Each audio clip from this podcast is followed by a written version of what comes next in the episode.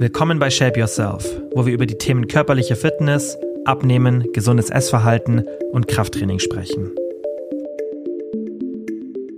Hallo und herzlich willkommen zu einer neuen Podcast-Folge. Heute mal wieder mit mir im Single-Modus. Also heute wieder eine Folge, die ich alleine aufnehme. Das wird jetzt auch wieder in Zukunft so sein. Ihr wisst ja, ähm, ja, normalerweise Gästefolgen mache ich in der Regel relativ selten. Das war jetzt einfach ein bisschen häufiger in der letzten Zeit der Fall, weil ich logischerweise in Teneriffa die Möglichkeit auch hatte, mit anderen Personen das aufzunehmen, weil remote finde ich es immer ein bisschen schwierig. Ich würde es gerne in Zukunft häufiger machen, aber irgendwie habe ich da noch nicht so eine optimale Lösung gefunden. Deswegen weiß ich nicht, wie das jetzt im neuen Jahr wird, ob ich da wieder ein bisschen mehr Gastfolgen integrieren werde. Ich werde auf jeden Fall jedes Mal die Möglichkeit nutzen, wenn ich jemanden vor Ort habe, auf jeden Fall. Und ich hoffe auch, dass die Folgen euch gefallen haben und das auch mal ganz interessant war für euch ein bisschen so ein ja, einfach einen Austausch mitzuerleben. Aber ich finde trotzdem die Single-Folgen, die ich mache, auch sehr, sehr wichtig, weil da kann ich einfach euch Themen ruhig und strukturiert und klar rüberbringen. Das andere sind ja dann eher Unterhaltungen oder so ein bisschen noch mehr in die, in die Praxis rein. Aber ich möchte ja schon auch gerne viele Sachen mit euch in der Theorie behandeln, damit ihr einfach die Mechanismen versteht und wisst, wie ihr euch in einzelnen Situationen zu verhalten habt oder was die Lösung ist, damit ihr einfach von mir die Tools an der Hand habt, also die Mechanismen versteht und somit die ultimative Kompetenz im Endeffekt besitzt, zu der wir auch jetzt heute im Podcast noch kommen bei einer Frage. Denn heute gibt es ein reines Podcast QA. Wir machen es aber ein bisschen kürzer, weil es ist jetzt Samstag, der 23. Dezember, 18.35 Uhr. Das heißt, die Podcast-Folge muss erstens morgen noch rauskommen. Und zweitens ähm, weiß ich jetzt nicht, ob so viele an Weihnachten die Podcast-Folge hören. Es hören zwar auch immer viele im Nachhinein die Folge, aber ich habe selber extrem viel zu tun, deswegen auch in QA, weil das immer für mich von der Vorbereitungszeit ein bisschen kürzer ist. Und ich habe auch ein paar weniger Fragen reingenommen, dass es ja einfach ein bisschen eine kürzere Folge wird für mich von der Vorbereitungszeit und auch für euch zum Anhören, falls ihr das über die Weihnachtsfeiertage anhören möchtet, dass ihr da unter dem Ganzen, was so zu tun ist, trotzdem dazukommt. Und ich würde sagen, dass wir jetzt direkt mit der ersten Frage reinstarten. Ihr habt wie immer die Timestamps in den Kapitelmarken. Und ich würde sagen, wir fangen mit dem ersten Bereich an. Körperzusammensetzung, da haben wir eine Frage, die sehr, sehr interessant ist und ich glaube, die sehr, sehr viele interessiert und bei der ich auch eine relativ starke Meinung habe. Und zwar, wenn ich im Kalorienüberschuss oder auf Erhalt esse, dann wird meine Form besser und mein Gewicht sinkt. Im Kaloriendefizit passiert das Gegenteil. Es sollte doch umgekehrt sein. Wie ist das möglich?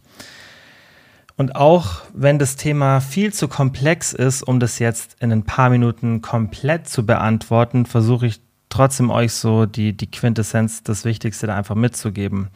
Weil das Thema, wie unser Stoffwechsel sich adaptiert, noch gar nicht so gut erforscht ist. Es gibt ein sehr, sehr interessantes Lab in den USA von Herman Ponzer und die machen wirklich so groundbreaking Research und versuchen auch herauszufinden, was da wirklich bei uns im Stoffwechsel los ist, weil es da schon interessante Untersuchungen gibt, auch bei den Hadza, wo man sieht, dass die eine ultra hohe Aktivität haben, aber gar nicht so viel Kalorien verbrauchen.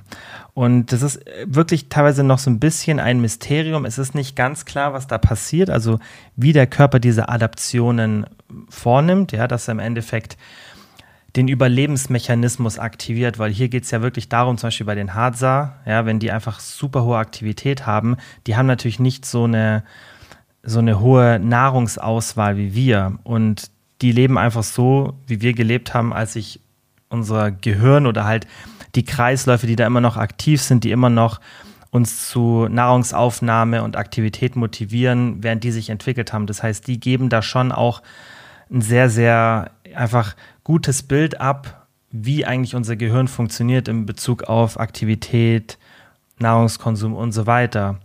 Und da wird eben sehr, sehr viel aktuell geforscht, um das mehr zu verstehen, was gibt es denn hier für adaptive Komponenten. Weil wenn wir das besser verstehen, verstehen wir auch einen Teil der Übergewichtsepidemie besser und können da einfach nochmal so ein bisschen mehr als Gesellschaft das, das Puzzleteil schließen, weil worüber wir auch in den vergangenen Podcast-Folgen, glaube ich, ab und zu mal gesprochen haben. Ich habe es ähm, im Membership und im Coaching in dem Kurs, den ich erstellt habe vor kurzem, da habe ich relativ ausführlich drüber gesprochen. Das heißt, die, die da dabei sind, die kennen das Thema schon über das Thema hedonisches Essen, also Essen aus Genuss. Das ist vermutlich ein sehr, sehr großer, großes Puzzleteil von diesem, von dieser Übergewichtsepidemie, also wieso es uns so schwer fällt, ein Normalgewicht zu erreichen, was da so die Gründe sind und das ist also ein großer Teil wird das hedonische Essen sein, weil darauf deutet die Datenlage gerade hin, aber auch ein großer Teil wird vermutlich diese adaptive Stoffwechselkomponente sein, dass wir einfach verstehen, wie funktioniert da unser Körper. Aber leider ist es noch gar nicht so gut erforscht, weil es halt auch hochkomplex ist. Aber wie gesagt, ähm, Leute wie Hermann Ponser und seine Kollegen, die forschen da gerade weiter und, und ähm, hoffentlich kommt dann da auch irgendwann mal so die Erkenntnis, dass wir zumindest einen Großteil von der ganzen Sache verstehen. Bis dahin, also das ist jetzt mal die kurze Zusammenfassung, ist es immer schwierig über dieses Thema zu sprechen, weil es halt noch nicht 100% greifbar ist, was in so Situationen passiert. Das heißt, was wir in der echten Welt dann machen sollten, wenn jetzt hier so eine Situation auftritt wie in der Frage, also ich wiederhole es nochmal, weil ich jetzt auch ein bisschen lang geredet habe seit der Frage, wenn ich im Kalorienüberschuss oder auf Erhalt esse, dann wird meine Form besser und mein Gewicht sinkt. Im Kaloriendefizit passiert das Gegenteil. Es sollte doch umgekehrt sein. Wie ist das möglich? Also dieses typische Szenario, man hat eine extrem niedrige Kalorienzufuhr, vielleicht auch noch viel Aktivität und nimmt nicht ab. Und das ist ja ein Szenario, das viele betrifft. Aber es ist ein sehr, sehr komplexes Szenario, weil da viele Mechanismen greifen und wir nicht immer sofort isolieren können, was ist hier das Problem. Und um das eben besser zu verstehen, brauchen wir halt noch mehr wissenschaftliche Datenlage, damit wir unseren menschlichen Stoffwechsel besser verstehen. Was aber ein Fakt ist, ist, wenn du dich wirklich in einem Kaloriendefizit befinden würdest, dann würdest du Fett verlieren, weil die Energie muss irgendwo hin was oft passiert, ist, dass du eben durch diese geringe Nahrungszufuhr und vielleicht auch eine hohe Aktivität Mechanismen im Körper anstößt, die zu einer Veränderung der Kalorienbilanz führen. Das heißt, simpel gesagt, du isst, verbrauchst vielleicht aktuell 1800 Kalorien. Wir nehmen jetzt mal fiktive Zahlen. Du brauchst 1800 Kalorien und nimmst 1000 Kalorien zu dir aber du irgendwann verlierst du kein Gewicht mehr und dann fragst du dich, was passiert hier gerade? Und wir müssen jetzt hier ganz, ganz wichtig rausnehmen, dass du Fehler beim Dokumentieren deiner Ernährung machst oder auch beim Dokumentieren deiner Aktivität, weil das sind eigentlich die Hauptgründe, wieso dann die meisten Personen kein Gewicht mehr verlieren. Das heißt, viele haben dann die Auffassung, dass sie so und so viel gegessen haben, aber essen in Wahrheit so und so viel. Also man denkt ich habe 1000 Kalorien gegessen, aber dann hat man mal einen Tag nur zur Hälfte getrackt und dann war da auch das eine Familienessen, da habe ich auch nicht so richtig getrackt und dann habe ich das und das gemacht. Und dann, ja, über die Zeit akkumuliert sich das einfach und wir landen irgendwie in einer neutralen Kalorienbilanz. Vielleicht haben wir uns auch noch weniger bewegt, als wir dachten. Dann waren noch irgendwie ein paar andere Sachen dabei, die einfach diese Kalorienbilanz in eine neutrale Richtung bringen. Das ist bei den meisten der Grund. Und es gibt einfach viel Datenlage, die darauf hindeutet, dass wir nicht so gut sind im Kalorienzählen, wobei mein Argument da schon ist, dass wenn man da eine gute Erfahrung hat und das zeigt die Datenlage auch, wir haben es ja auch im Podcast hier schon besprochen, dass dann die Abweichung nicht so groß ist, aber trotzdem ist es so eigentlich der häufigste Fehler, dass dann die Beständigkeit nicht so da ist und dann entwickelt sich das einfach, ja, oder bewegt sich das in so einem Momentum, wo dann einfach eine neutrale Kalorienbilanz entsteht. Das ist das Hauptproblem. Es gibt aber auch eine andere Situation, in der sich, wie gesagt, der Körper adaptiert. So, und was passiert jetzt? Du nimmst normalerweise 1000 Kalorien zu dir. Wir gehen jetzt mal davon aus, du nimmst wirklich 1000 Kalorien zu dir. Das ist natürlich ein Extrembeispiel, deswegen bitte nicht an diesen fiktiven Zahlen aufhalten. Und du verbrauchst 1800 Kalorien. Und damit wir das auch noch ein bisschen greifbarer machen, sagen wir für die 1800 Kalorien, das, da machst du irgendwie jeden Tag 12.000 Schritte. Und Sport lassen wir jetzt einfach mal weg, dass wir das, dass ihr versteht, wie das Ganze funktioniert. So, und jetzt nimmst du diese 1000 Kalorien zu dir und nimmst erst ab, aber irgendwann merkst du, dass das Gewicht an ein Plateau gerät und irgendwie geht nichts mehr voran, obwohl du immer noch diese 1000 Kalorien isst und irgendwie denkst, es hat sich nicht wirklich was verändert. So, was passiert? Der Körper wehrt sich gegen den Gewichtsverlust, weil der Körper oft, gerade wenn du vielleicht ein niedriges, äh, niedrigen Körperfettanteil hast und halt eben ein größeres Kaloriendefizit hast und vielleicht auch die Diät schon ein bisschen länger machst und vielleicht auch noch Stress dazu hast, dann wehrt sich der Körper, weil er möchte eigentlich in der Homöostase bleiben, er möchte eigentlich, dass das Gewicht sich nicht so krass verändert, besonders dann, wenn es sich schon in einem gesunden Körperfettanteil bewegt und du eh gute Aktivität und so weiter hast. Also wenn das alles schon eigentlich in dem Bereich ist, wo der Körper gerne ist, dann wehrt er sich irgendwann dagegen. Das heißt, was macht der Körper? Der bringt dich, ich glaube, wir haben gesagt 12.000 Schritte. Also wir gehen jetzt nochmal, ich weiß nicht, was ich gerade gesagt habe, wir gehen jetzt einfach mal davon aus, dass die Grundlage waren 12.000 Schritte. Und irgendwann bewegst du dich so wenig, dass du nur noch 7.000 Schritte machst. Und dazu kommt noch, dass du nicht nur weniger Schritte machst, kommt auch noch dazu, dass du dich im Alltag weniger bewegst. Das heißt, du bist ein bisschen lethargischer. Wenn du eine Stunde auf dem Sofa bist, dann bewegst du dich, statt dich irgendwie in der Stunde 15 Mal hin und her zu drehen, drehst du dich nur noch zwei oder dreimal hin und her. Das gleiche, wenn du schläfst im Bett. Oder wenn du sitzt, dann bist du einfach total lethargisch. Du stehst nur einmal während dem Arbeiten auf, dir was zu trinken zu holen, anstatt normalerweise fünf, sechs, sieben Mal. Und diese kleinen Beweglichkeiten, also diese kleinen Bewegungen, nicht Beweglichkeiten, diese kleinen Bewegungen, die zur NEAT gehören, also Non-Exercise Activity Thermogenesis, also der Part, der alle Aktivitäten umfasst, die nicht sportlich sind das ist die größte variable Stoffwechselkomponente. Also nicht immer die faktisch größte Stoffwechselkomponente, nicht der faktisch größte Kalorienverbrauch, sondern die größte variable Stoffwechselkomponente. Und diese Komponente passt sich dann stark an. Wie gesagt, nicht nur bei den Schritten, weil es kann ja auch sein, du kommst zu mir und sagst, ja, geht aber nicht, meine Fitbit oder meine Apple Watch, die zeigt immer noch 12.000 Schritte an und ich mache die auch. Ja, okay. Dann hast du aber vermutlich ganz, ganz viele andere Aktivitäten, die sich extrem runterschrauben. Jetzt ist es natürlich unrealistisch, dass diese Aktivitäten 800 Kalorien ausmachen. Ja, also dieses irgendwie auf dem Sofa seltener rumdrehen, im Bett so ein bisschen ruhiger schlafen einfach. Wirklich, ihr könnt euch das so vorstellen, der Körper ist dann, was die Aktivität betrifft, auf Energiesparmodus. Ich habe das wirklich schon in extremen Szenarien miterlebt bei einem Kumpel, der eine Wettkampfvorbereitung gemacht hat und der wirklich dann auf dem untersten Körperfettanteil war. Und der hat wirklich in Zeitlupe mit uns gesprochen. Das war von außen so krass mit anzusehen, wie der sich verändert hat über die Wochen hinweg, wie der von Mal zu Mal langsamer wurde. Ich habe damals in so einer WG gewohnt, oben in so einem Altbau im vierten Stock und wenn du von der anderen Tür reingekommen bist, die ein bisschen weiter unten war, dann war es sogar der sechste Stock. Und der hat teilweise so lange gebraucht, bis der da oben war. Der hat sich da richtig hochgeschleppt. Und hat, wie gesagt, er hat auch, also wenn du dich mit ihm unterhalten hast, er hat weniger gestikuliert, er hat super langsam gesprochen. Also das meine ich mit Energiesparflamme. Der Körper fährt dann wirklich alles so an Aktivität runter und ihr könnt euch das so vorstellen, als wärt ihr einfach nur extrem erschöpft und lethargisch. Und wenn ihr das mal auf einen ganzen Tag betrachtet oder dann auch auf mal zwei, drei, vier Wochen, dann kann man sich ja schon vorstellen, dass sich da einiges an Kalorien zusammenleppern, die ihr dann nicht mehr verbraucht, die ihr aber vorher verbraucht habt. So. Und das ist die erste Anpassung. Die zweite Anpassung, die passiert ist, dass der Körper euch mehr Hungersignale gibt. Das heißt, ihr werdet unbeständiger in der Ernährung und ihr denkt vielleicht, ja, ich track doch alles, aber dadurch, dass ihr so einen extremen Hunger entwickelt, habt ihr vielleicht manchmal Situationen, wo ihr irgendwas snackt, bei eurem Partner oder eurer Partnerin was probiert oder hier mal irgendwie so einen kleinen Löffel im Nussmus esst und das akkumuliert sich dann und dann habt ihr auch eine höhere Kalorienzufuhr. Das ist dann vielleicht nicht viel, aber vielleicht sind es 150 Kalorien am Tag.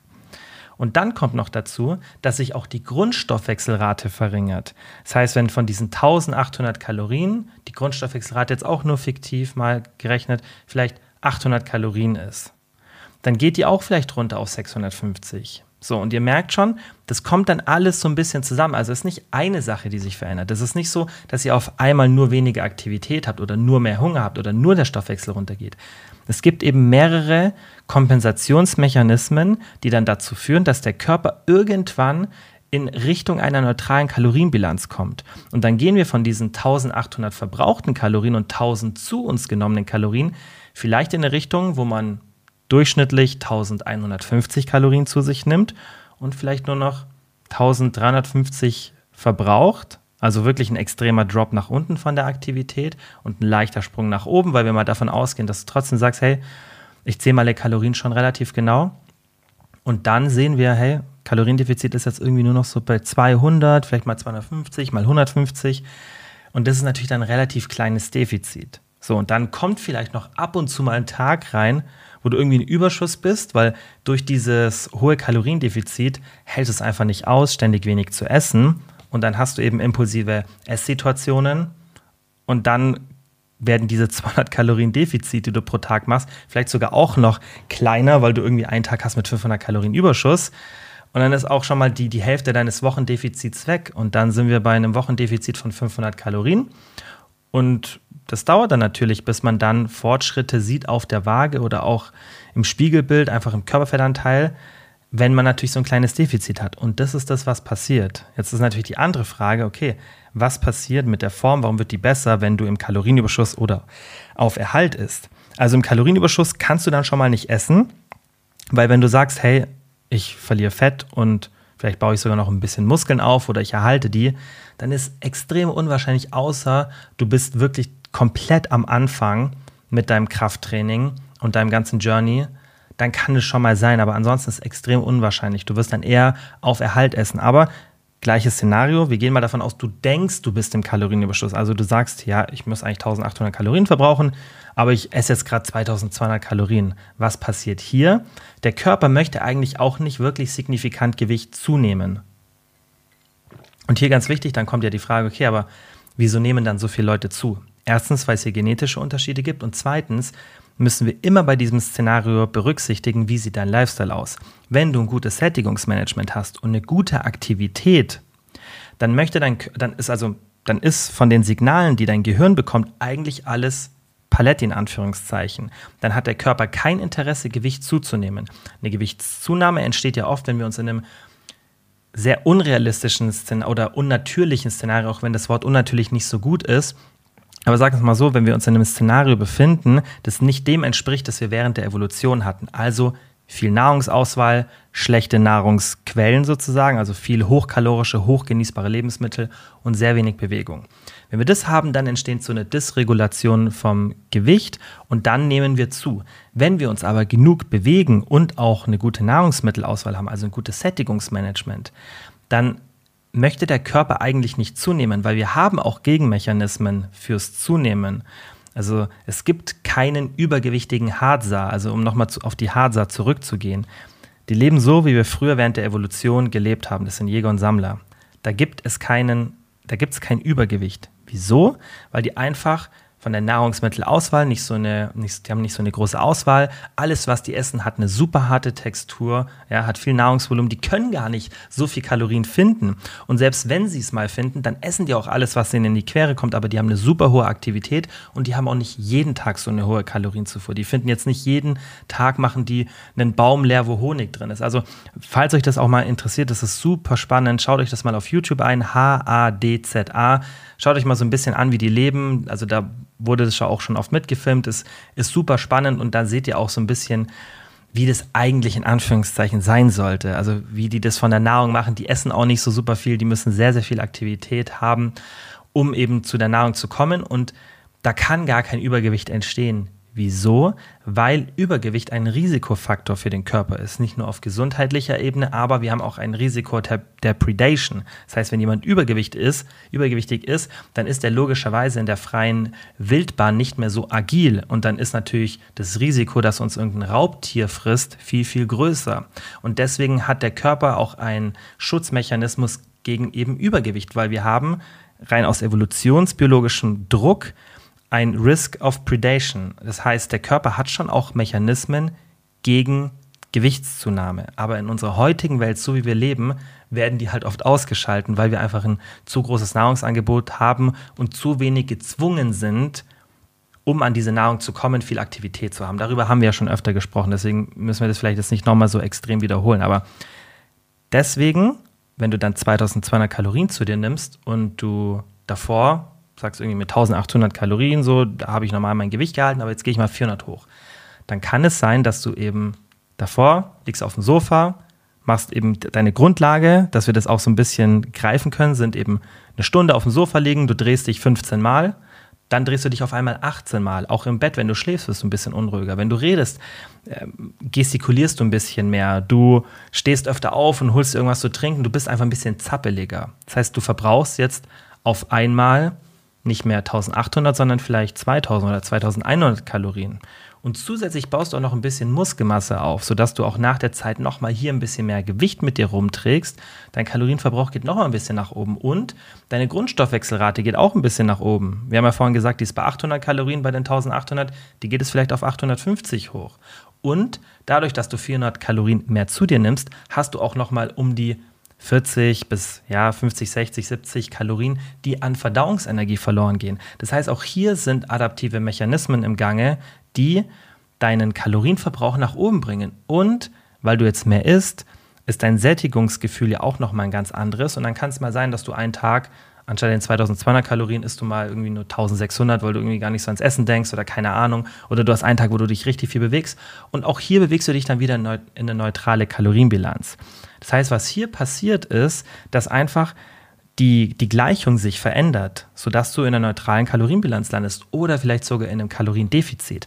Und wie hier jeder Körper reagiert, ist unterschiedlich. Und jetzt kommt das, was ich ganz am Anfang gesagt habe, und ich merke schon, ich beantworte die Frage relativ lange, aber ich glaube, das ist ein ganz, ganz wichtiger Punkt, weil hier immer noch einfach viel Verwirrung noch da ist und auch meiner Meinung nach das Thema oft nicht so korrekt kommuniziert wird. Und dann zu sagen immer, ja, wenn du abnehmen möchtest, musst du mehr Kalorien zu dir nehmen. Das ist meiner Meinung nach Bullshit. Weil wir müssen ja trotzdem noch ins Kaloriendefizit kommen. Und diese Behauptung ist vollkommen in Ordnung, wenn ich mich in einer neutralen Kalorienbilanz befinde. Und diese Behauptung ist auch in Ordnung, wenn ich einen sehr, sehr hohen Kalorienverbrauch habe. Aber es gibt Szenarien, da müssen manche Menschen, besonders wenn die halt bestimmte Ziele haben, trotzdem einen niedrigen, eine niedrige Kalorienzufuhr haben, um dieses niedrige, diesen niedrigen Körperfettanteil zu erreichen. Weil diese Adaption immer wieder sofort aktiviert wird. Das heißt, du bringst deine Kalorien nach oben und dann verringerst du die Kalorien wieder und dann kommen diese Adaptionsmechanismen relativ schnell wieder.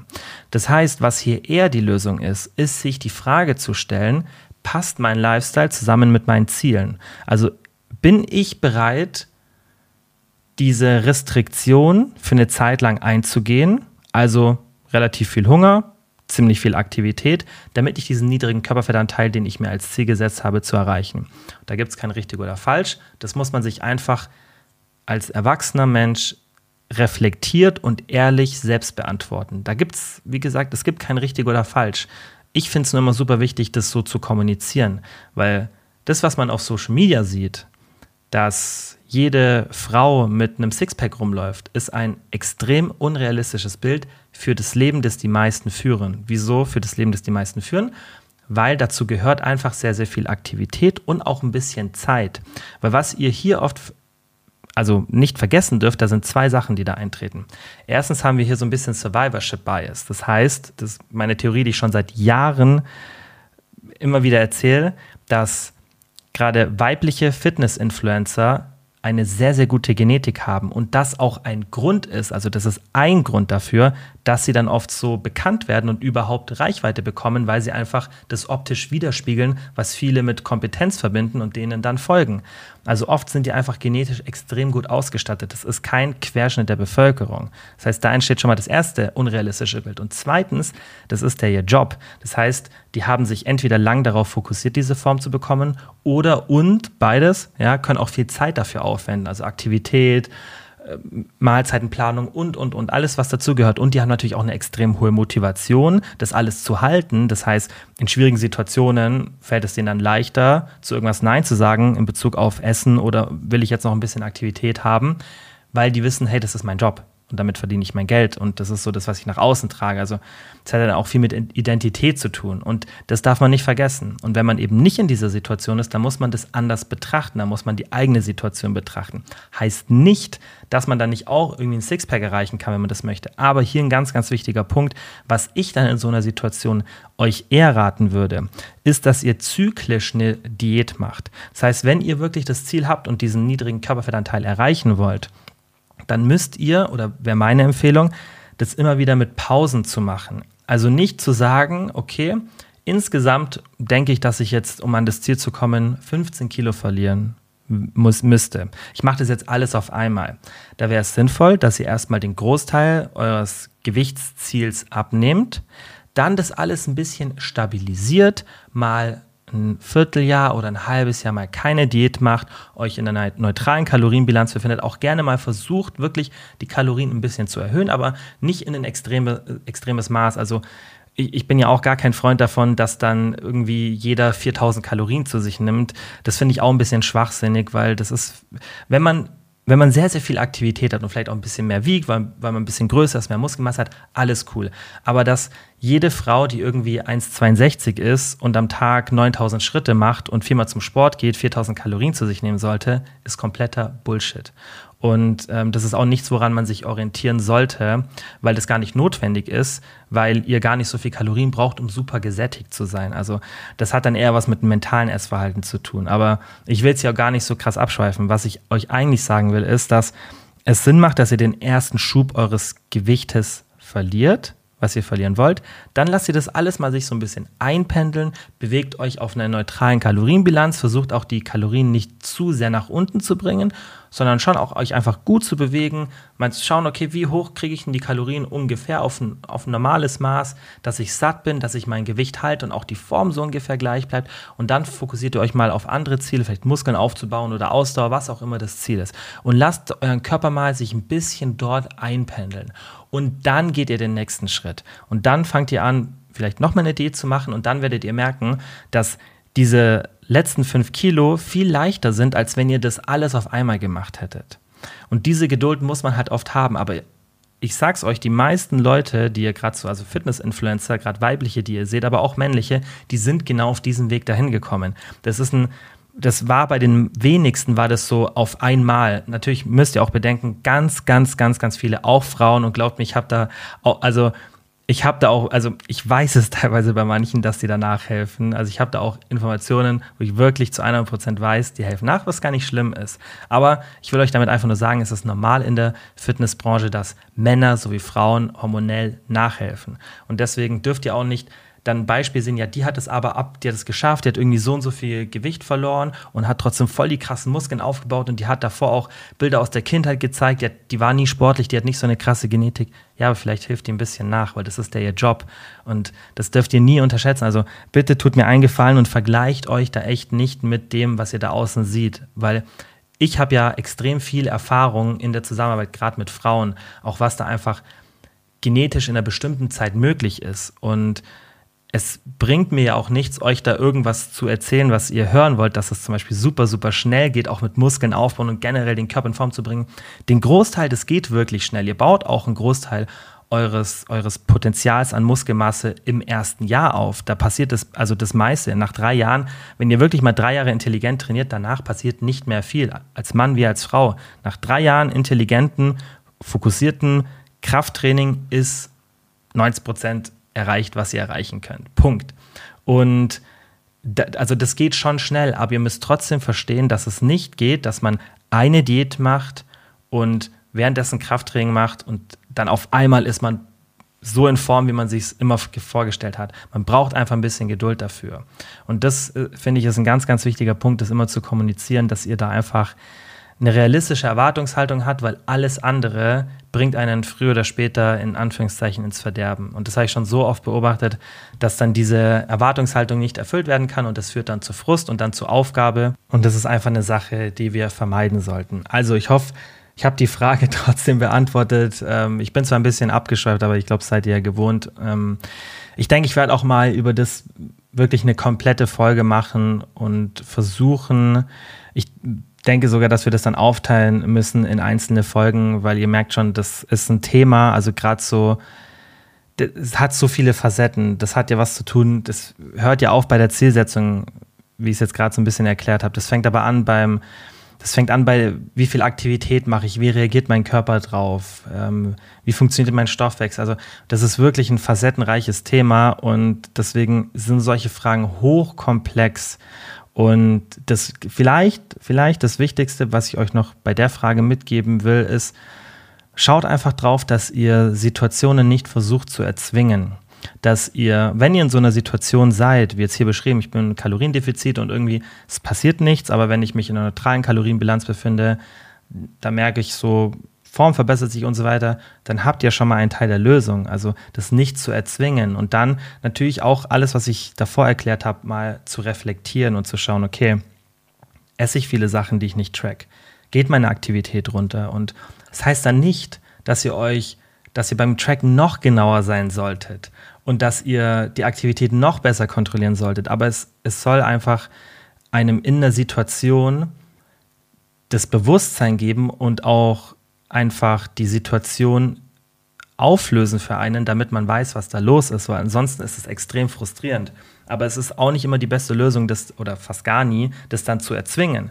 Aber man muss es halt dann realistisch betrachten, muss sich die Situation anschauen und sagen, okay, was sind denn jetzt meine Optionen? Ist es mir wirklich so wichtig, dass ich jetzt diesen niedrigen Körperfettanteil habe? Oder sollte ich vielleicht erstmal mir noch ein bisschen über meine Ziele Gedanken machen? Oder ob das mit meinem Lifestyle zusammenpasst. Ja, so kann ich überhaupt so viel Aktivität aufbringen und kann ich meine Nahrungszufuhr so einschränken, ohne dass sich das alles negativ auswirkt und ohne dass das Ganze meinen Alltag bestimmt und mir irgendwann auch keinen Spaß mehr macht.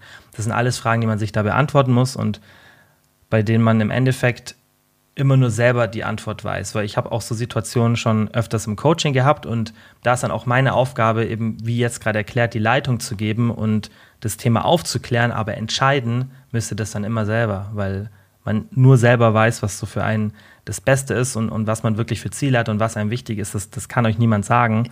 Und so klischeehaft wie das klingt, das solltet ihr euch eigentlich auch einfach in der Situation selber sagen können. Wichtig ist halt nur eben dann dieser Blick von außen, ja, das einfach auf die Situation objektiv schauen und ähm, dann einfach eine Entscheidung treffen, die für euch die beste ist.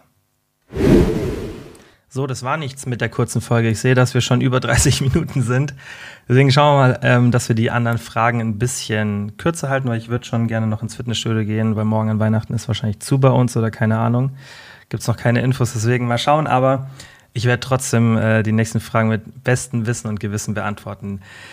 Wir kommen jetzt zu den nächsten drei Fragen zum Thema Ernährung und Essverhalten. Und da war die erste, die wir wirklich schnell abhandeln, weil das war auch für mich jetzt gerade in der Vorbereitung schwierig. Gibt es random Food Facts über dich? Euch interessiert sowas ja immer, deswegen ich versuche auch schon ein bisschen mehr in Zukunft private Sachen von mir mit reinzubringen, wobei das jetzt nicht so super privat ist, aber mir ist da nicht so viel eingefallen. Also das einzige, so ich kann eigentlich alles essen, mag aber nicht alles. Also das heißt nicht, dass ich ständig alles esse, irgendwie im Restaurant und so weiter. Es gibt schon viele Sachen, wo ich sage, muss jetzt nicht unbedingt sein, aber ich glaube, es gäbe jetzt fast gar nichts, wo ich sagen würde, boah, das kann ich einfach nicht essen. Gibt sicherlich ein paar Sachen, aber also ich glaube, äh, ich könnte so alles runterkriegen, sagen wir es mal so. Das geht aber, glaube ich, den meisten so. Aber es gibt fast nichts, wo ich sagen würde, ey, das würde ich gar nicht essen oder gar nicht probieren. Es gibt aber vieles, was mir nicht schmeckt. Aber wie gesagt, ich könnte, glaube ich, wirklich fast alles essen, ohne so wirklich einen Würgereiz zu bekommen. Das Gute ist, ich wurde halt als Kind nie gezwungen, irgendwas zu essen. Ich weiß zum Beispiel, Pilze haben mir nie geschmeckt als Kind, liebe ich jetzt. Da war, fand einfach die Konsistenz, dieses Schwabbelige, fand ich eklig. Jetzt liebe ich sie. Also ich liebe Pilze, aber das hätte auch nie geklappt, wenn man mich gezwungen hätte. Deswegen, das würde ich euch wirklich auf den Weg mitgeben.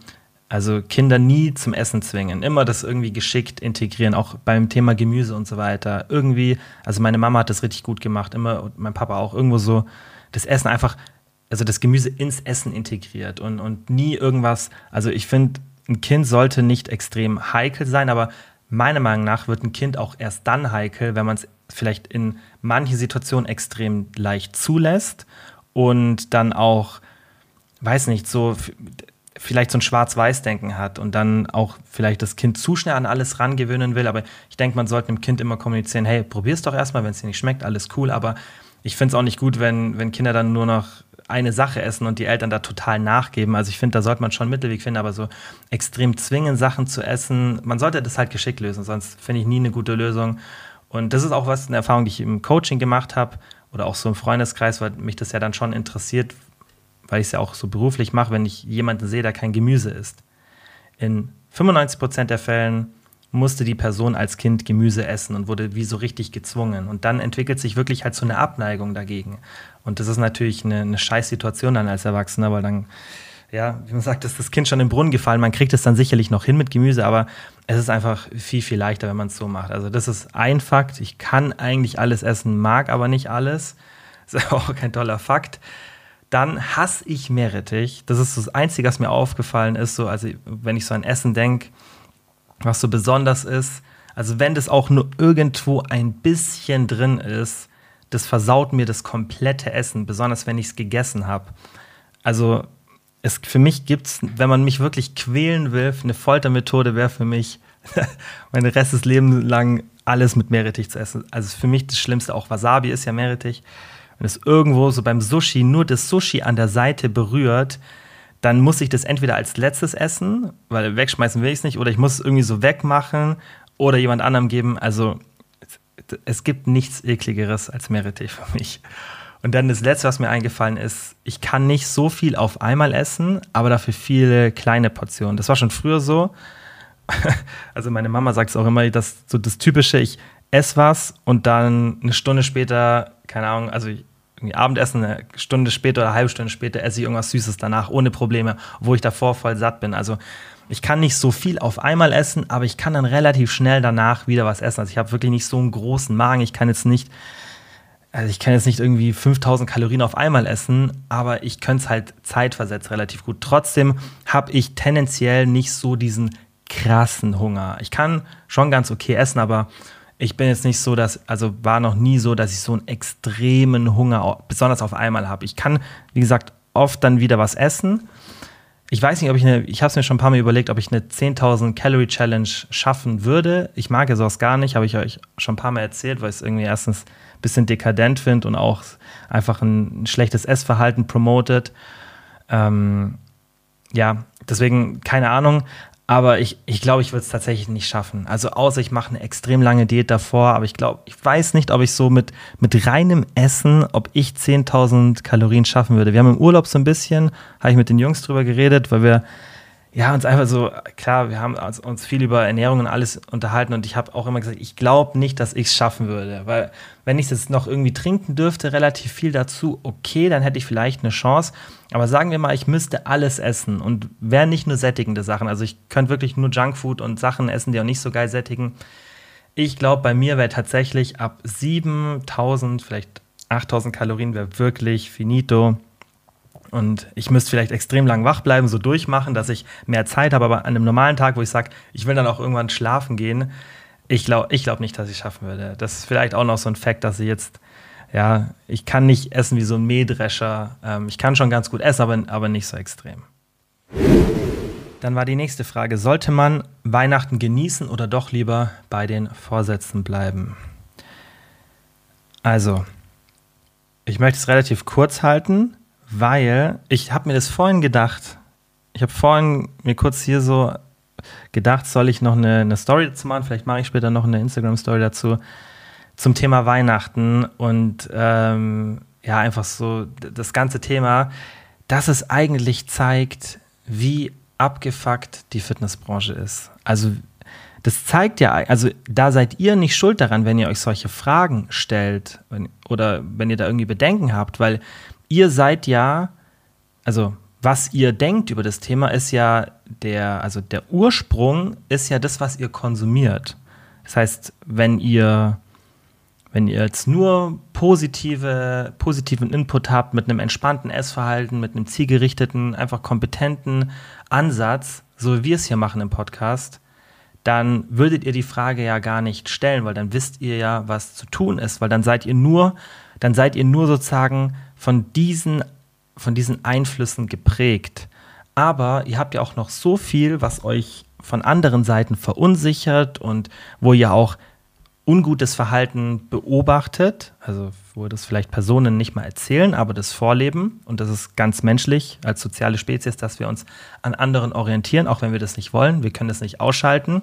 Ja, also wir können es nicht aussuchen, an, an wem wir uns orientieren. Wir orientieren uns an jedem, der um uns herum ist und den wir wahrnehmen. Ob wir es wollen oder nicht, muss nicht mal die Person sympathisch sein. Da, da spielt da ganz viel rein. Und deswegen zeigt es einfach, dass die Leute, die Content machen, eben sich nicht so verhalten, dass ihr diese Fragen gar nicht stellen müsstet. Und ich hoffe, ihr versteht, wie ich das meine. Also die eigentlich sollte das gar keine Frage sein, weil zum Beispiel ich stelle mir diese Frage nicht über Weihnachten. Also für mich kommt, das ist, das existiert in meinem Kopf nicht, dass ich mir jetzt denke, oh nein, jetzt ist Weihnachten. Wie mache ich das? Ich weiß ganz genau, wie ich das mache. Ich, ich weiß so, also ich nehme das wie jede andere Situation. Okay, jetzt wird es vielleicht ein bisschen mehr Essen geben, vielleicht auch mal ein bisschen weniger Aktivität, weil irgendwie die Fitnessstudios nicht so offen haben oder so, was auch immer der Grund dafür ist. Aber für mich ist das also gar kein Thema, weil erstens, ich verbiete mir davor nicht, sodass ich nicht das Gefühl habe, was aufzuholen. Ich weiß, ich habe die notwendige Kompetenz, dass gar nichts passieren kann. Also ich habe die Kontrolle über die Situation, es kann gar nichts passieren. Und es sind auch nur ein paar Kalorien, also davon nehme ich nicht zu. Also kommt wieder zum Thema Kompetenz zurück. Und das alles habt ihr auch. Es ist halt nur so, dass ihr durch das, was einfach um euch herum ist in der Fitness Fitnessbranche, dass ihr dadurch negativ beeinflusst werdet und verunsichert werdet. Und deswegen will ich dazu zu dem Thema gar nicht so viel sagen, weil ihr wisst eigentlich die Antwort, was ihr da machen solltet. Genießen oder bei den Vorsätzen bleiben, ist kein, ist kein Gegensatz. Also die Vorsätze sollten ja sein, dass man auch ab und zu mal genießt. Und das war auch ganz spannend. Ich habe ja vorhin schon bei einer Frage, wenn jetzt nur hier in die Frage reingeskippt habt, dann habt ihr das nicht mitbekommen, über das Thema hedonisches Essen gesprochen, weil ich das für meine Membership-Mitglieder und für meine Coaching-Mitglieder in einem der Module vom Kurs ausführlich erklärt habe, was das ist. Also hedonisches Essen ist Essen aus Genuss.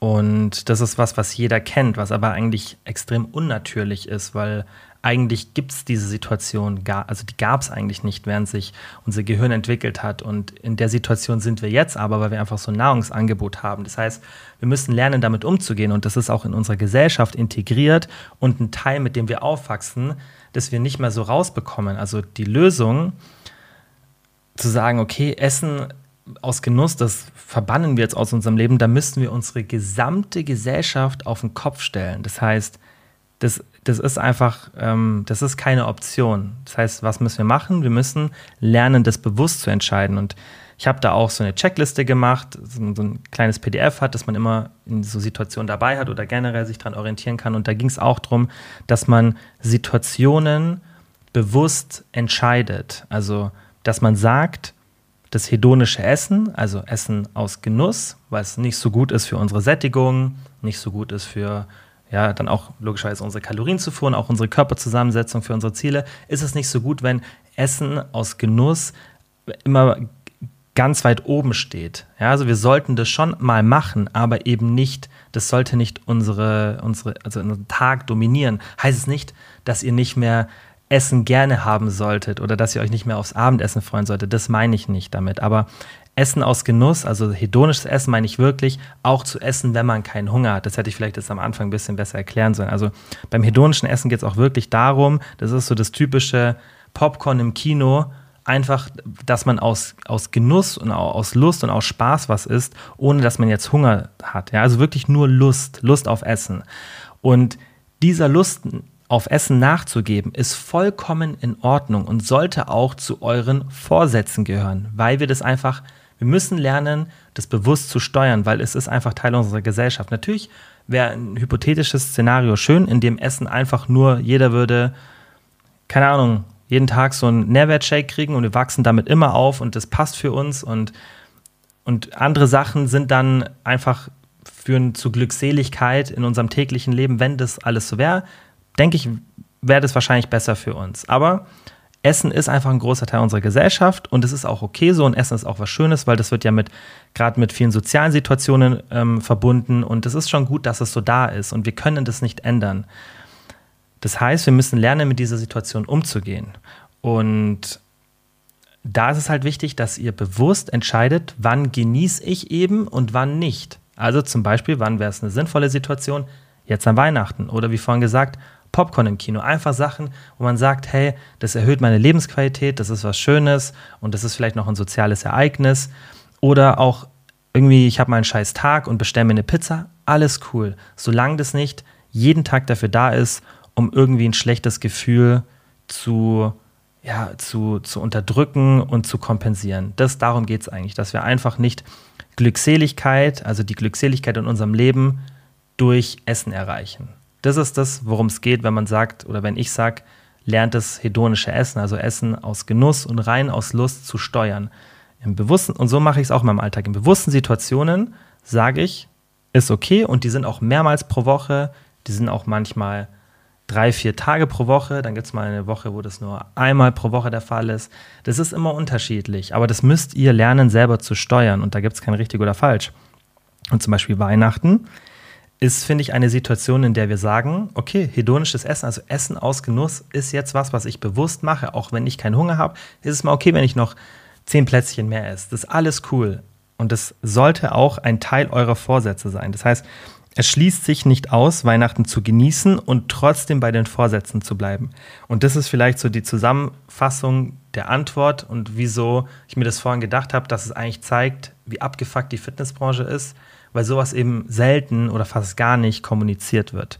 Und das ist ja eigentlich, also ich, ich verstehe nicht, warum es nicht kommuniziert wird weil man erreicht dadurch nicht irgendwie schlechter die Fortschritte oder sonstiges. Im Gegenteil, es funktioniert sogar noch besser. Die Leute, die sich eben anders verhalten und immer so strikt sind, das sind die Leute, die irgendwann dann in so einer Situation landen, die einfach ja, einfach sie wieder zurückwirft, da wo sie eigentlich von weg wollten. Und es gibt ja auch prominente Beispiele, wo man das jetzt sieht. Also das es gibt ja viele Situationen, wo, wo Leute das, wo man das auch in der Öffentlichkeit sieht, die genau so ein Essverhalten hatten, so ein restriktives und das sind dann genau die Paradebeispiele, ähm, wo man sieht, okay, scheinbar klappt dieser Weg doch nicht so gut und ich kann es euch nur aus meiner Erfahrung sagen und auch die wissenschaftliche Literatur zeigt das ganz klar, dass so so ein Rigid Dieting, also so ein strenges, zum Beispiel, wo dann auch dazugehören würde, Weihnachten eben nicht zu genießen, auch zu schlechteren Erfolgen führt und einfach auch zu einer geringen Lebensqualität. Also Antwort, genießt Weihnachten, das gehört dazu, das heißt, es ist nicht ein Entweder-Oder. Ja, also Weihnachten zu genießen, ist ein Teil, ist ein ganz normaler Teil von dem Fitness-Lifestyle. Und dass wir uns die Frage überhaupt stellen, zeigt, wie gesagt, ist nicht eure Schuld, sondern ist die Schuld der Fitnessbranche. Ähm, aber das versuchen wir hier zu ändern. Okay, die nächste Frage war, sollte man lieber weniger Zutaten in ein, in ein Gericht integrieren, in Klammern beispielsweise nur zwei Gemüsesorten statt vier, um die Variation einzuschränken? Also das Thema Variation ist relativ komplex, aber wir machen es jetzt mal relativ kurz und bündig auf die Frage bezogen. Variation ist auf Dauer auf jeden Fall wichtig, weil umso länger wir ein Gericht essen, desto besser macht es uns tendenziell auch satt. Habt ihr vielleicht schon mal bemerkt, dass wenn ihr irgendwie ein Frühstück immer wieder das gleiche esst, irgendwann, es hängt euch nicht zum Hals heraus, aber irgendwann kann es sein, dass es euch das besser satt macht. Also es macht schon Sinn, dass wir hier vielleicht nicht ständig durchwechseln, gerade zum Alltag. Ihr solltet vielleicht die Zutaten ein bisschen durchwechseln, dass ihr einfach eine, eine hohe Variation an Nährstoffen habt, aber so die Grundsachen, gerade für die Sättigung, macht schon Sinn, ein bisschen gleich zu lassen oder ein paar Varianten zu haben und die dann ein bisschen fest drin zu lassen. Das kann schon Sinn machen, aber ganz ehrlich, das ist auch kein Muss. Die Variation in einer Mahlzeit, die ist eigentlich nur bei eher höher genießbaren Sachen relevant. Also es wird jetzt keinen großen Unterschied machen, ob ihr jetzt da Paprika und Zucchini drin habt oder Paprika, Zucchini, Tomate und Aubergine. Das wird jetzt keinen großen Unterschied machen. Anders sieht es natürlich aus, wenn ihr da ein bisschen mehr hochgenießbare Sachen mit drin habt. Aber da geht es jetzt auch nicht wirklich so sehr um die Zutaten, sondern das ist eher ein Problem, wenn ihr dann so mehrere einzelne Gerichte habt, also dieser typische Buffet-Effekt. Deswegen macht euch da jetzt bitte bei so einzelnen Mahlzeiten nicht so viele Gedanken, versucht die Grundlagen der Sättigung eher mal in den Vordergrund zu bringen und auch einfach mal zu testen, einfach mal zu schauen, okay, also und die Gemüse sollten jetzt keine Gedanken machen, aber wenn ihr generell ein Gericht kocht, dann könnt ihr mal testen, okay, wenn ich da jetzt noch so und die und die Zutat reinmache und, und das und das dazu, also wirklich dann auch Sachen, die nochmal mehr Genießbarkeit vielleicht reinbringen, verschlechtert es meine Sättigung? Ja, nein. Also so einfach denken. Aber bei diesem, beim Variationsthema geht es wirklich eher so auf, geht's eher um die Mahlzeitenebene und jetzt nicht so um die Zutatenebene. Ja, weil wenn ihr eine Mahlzeit schon hoch genießbar hinbekommt, ob ihr jetzt dann noch was reintut, was die noch genießbarer macht, klar, das liefert wieder Kalorien, aber das macht jetzt nicht so einen großen Unterschied. Aber wenn ihr jetzt zum Beispiel so ein typisches Buffet habt und ihr habt da einzelne Mahlzeiten, die schon sozusagen fertig sind und da habt ihr eine hohe, hohe Variation, das ist tendenziell eher das, was dann zu einer höheren Kalorienzufuhr führt. Dann haben wir noch drei Fragen zum Thema Aktivität, Krafttraining und Cardio. Und da war die erste. Ich habe im Winter weniger Lust rauszugehen und dabei sogar noch mehr Hunger und Appetit. Dadurch nehme ich zu. Wie kann ich das verhindern? Also erstmal ganz normal, dass du im Winter weniger Aktivität hast, weil es logisch, du bist einfach ein bisschen weniger draußen, Wetter ist schlecht, also du bist auch draußen, weil du weniger so soziale Situationen hast und Wetter ist einfach schlechter.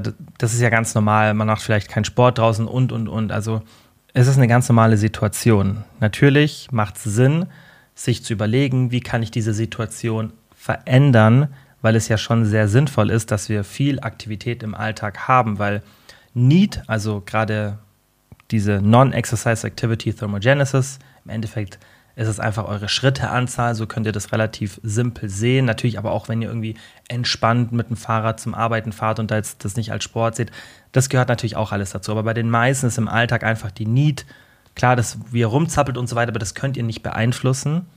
Ja, deswegen sind es eigentlich eher die Schritte.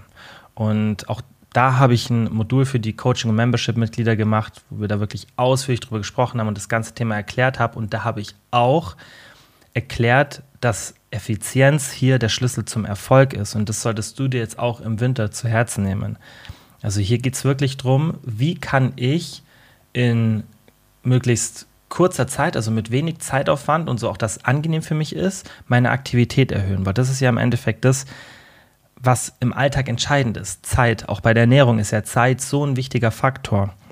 Und deswegen sind diese es ist schon, diese Tipps, die gebe ich ja auch immer. Ja, die Treppen statt ein Aufzug, beim Einkaufen ein bisschen weiter weg parken, das ist schon auch wichtig. Aber ich habe dort zum Beispiel in dem Modul auch vorgerechnet, was für einen Unterschied es macht. Und es macht jetzt nicht so super viel aus. Gerade auf den Tag gesehen, auf die Woche und auf ein halbes Jahr oder ein Jahr gesehen. Das macht dann schon was aus. Und ich finde es auch so für die Einstellung wichtig, dass man generell es einfach im Kopf behält, dass man weiß, okay, das ist auch gut für mich und es ist wichtig, Aktivität zu berücksichtigen. Aber was halt viel effizienter ist, sind so Sachen wie ein Walking Pad, habe ich mir jetzt zum Beispiel gekauft.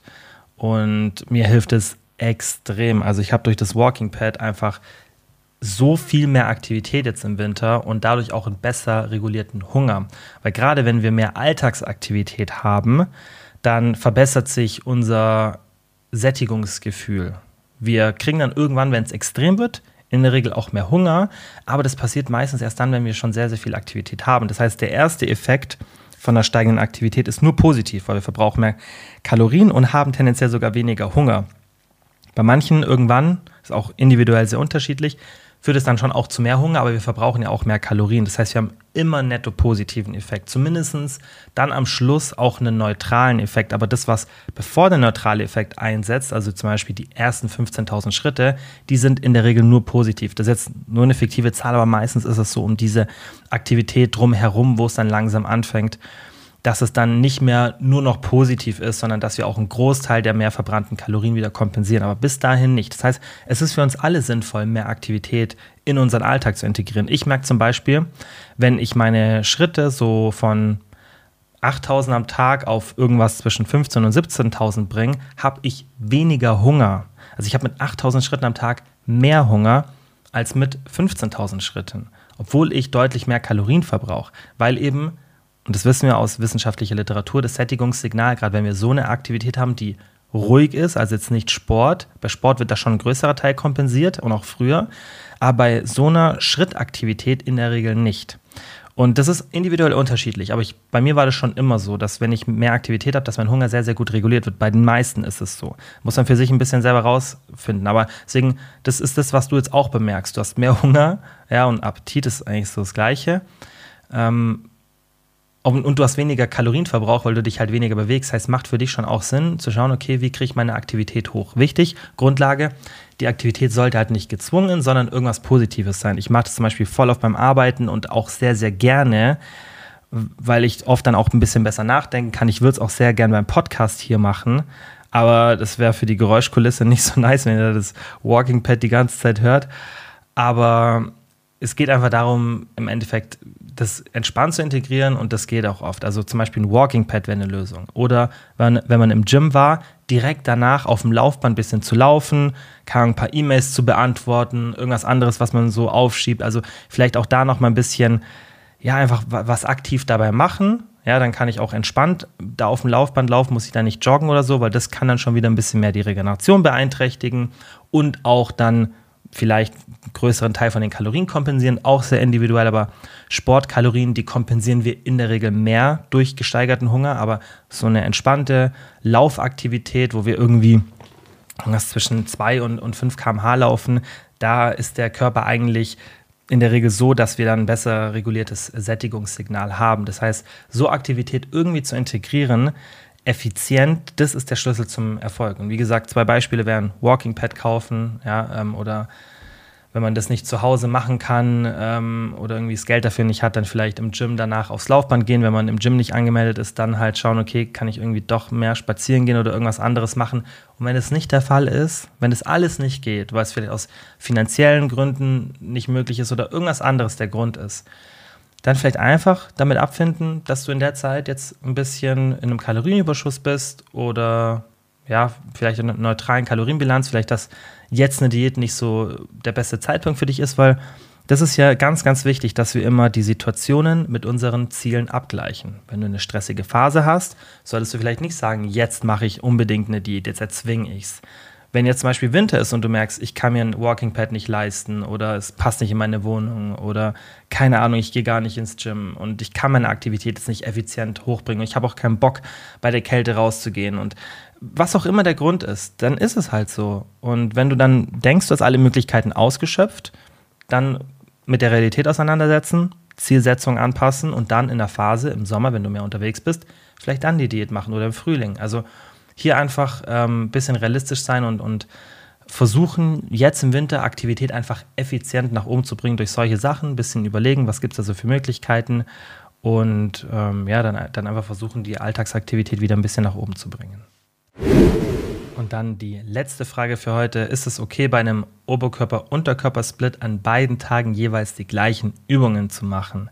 Auf jeden Fall. Ich mache das auch so. Also ich habe auch einen Oberkörper-Unterkörper-Split, zweimal Oberkörper, zweimal Unterkörper aktuell wieder. Und ich mache das auch so. Also ich trainiere, ich habe eine ganz leichte Variation in den Zugübungen, also für meinen Rücken. Da habe ich eine ganz leichte Variation. Das heißt, ich ziehe einmal, also ich ziehe auf zwei verschiedene Arten an den jeweiligen Tagen.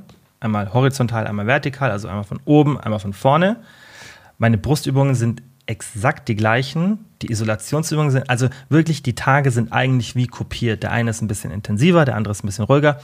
Ist aber auch gar nicht so wichtig, weil das ist jetzt mein Plan, der ist wirklich, also ich bin ja sehr advanced, weil ich halt sehr nah meinem genetischen Limit bin. Das ist nicht auf euch übertragbar, aber ich muss ja eigentlich noch mehr auf so Kleinigkeiten achten. Und wenn man jetzt noch nicht an seinem kompletten genetischen Limit angelangt ist oder sehr nah dran ist, dann muss man noch weniger auf das achten. Und selbst ich mache keine tausend Variationen, weil ich mag es einfach sehr gerne, immer wieder die gleichen Übungen zu machen. Ich mag dann eine simple Struktur und ich habe da auch einfach einen Flow im Gym, wo ich weiß, so da kann ich an das Gerät gehen, das nicht so oft besetzt und ich habe es einfach so angepasst, dass das alles, dass das drumherum für mich gut funktioniert.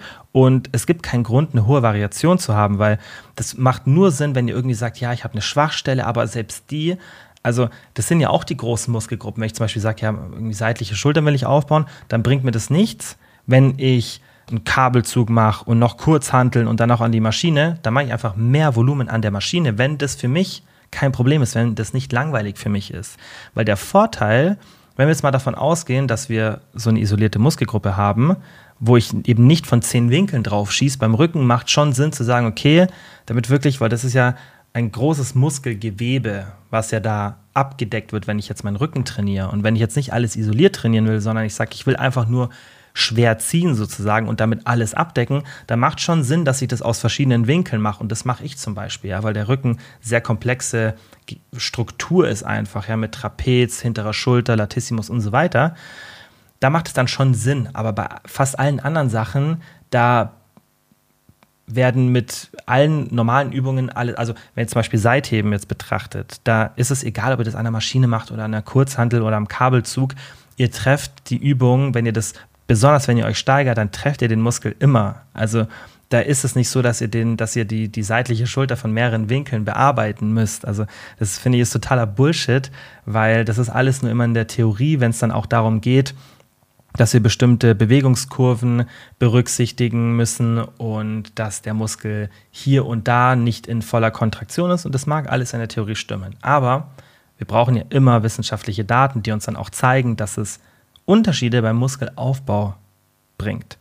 Und die meisten Studien, die es dann dazu gibt, zu ähnlichen Vergleichsthemen zeigen, dass es im Endeffekt scheißegal ist. Also Training ist eigentlich, deswegen geht es auch hier mehr um Ernährung weil das ist viel spannender, ein viel schöneres, viel komplexeres, viel interessanteres Thema. Und beim Training, da geht es dann schon, wird es ein bisschen spannender, so wenn man es ins Individuelle geht und auch so ein bisschen Periodisierung und was man da alles machen kann. Aber gerade Übungsauswahl, da geht es für mich darum, wenn ich bestimmte Übungen benutze, nicht so sehr um, baut jetzt mehr Muskeln auf, weil glaubt mir, das macht keinen großen Unterschied, weil wir haben die wissenschaftliche Datenlage dazu und wir sehen ganz, ganz selten, dass es einen relevanten Unterschied macht. Und da geht es für mich eher dann um äh, Verletzungsprävention oder Abnutzungsprävention, wenn ich sage, ey, ich habe hier eine coole Übung und wenn ich das Sideheben so und so mache, dann habe ich da keine Schmerzen, wenn ich so mache, dann schon. Also für solche Sachen oder das macht mir mehr Spaß, es zu machen oder ich spüre dann endlich mal den Muskel besser. Also das ist eher so auf individueller Ebene. Aber immer diese anatomisch korrekten Übungen, für die wir gar keine Belege haben, dass die mehr Muskeln aufbauen bei einer bestimmten Muskelgruppe, gibt es für mich halt keine Daseinsberechtigung, weil das ist einfach nur Larifari so in den Raum gesagt, ohne Beweise. Und wir können ja immer viel theoretisch, ähm, ja, einfach so, können uns so ein, so ein Gedankenkonstrukt schaffen und das dann wir können auch schon drüber reden. Ich finde es gar nicht schlimm, dass man so Übungen vorschlägt, aber immer diese Aussage so zu tun, als wüsste man jetzt, diese Übung brauchst du unbedingt, deswegen kommen ja so Fragen, ja, kann ich immer die gleichen Übungen machen oder muss ich die und die Übung noch reinmachen?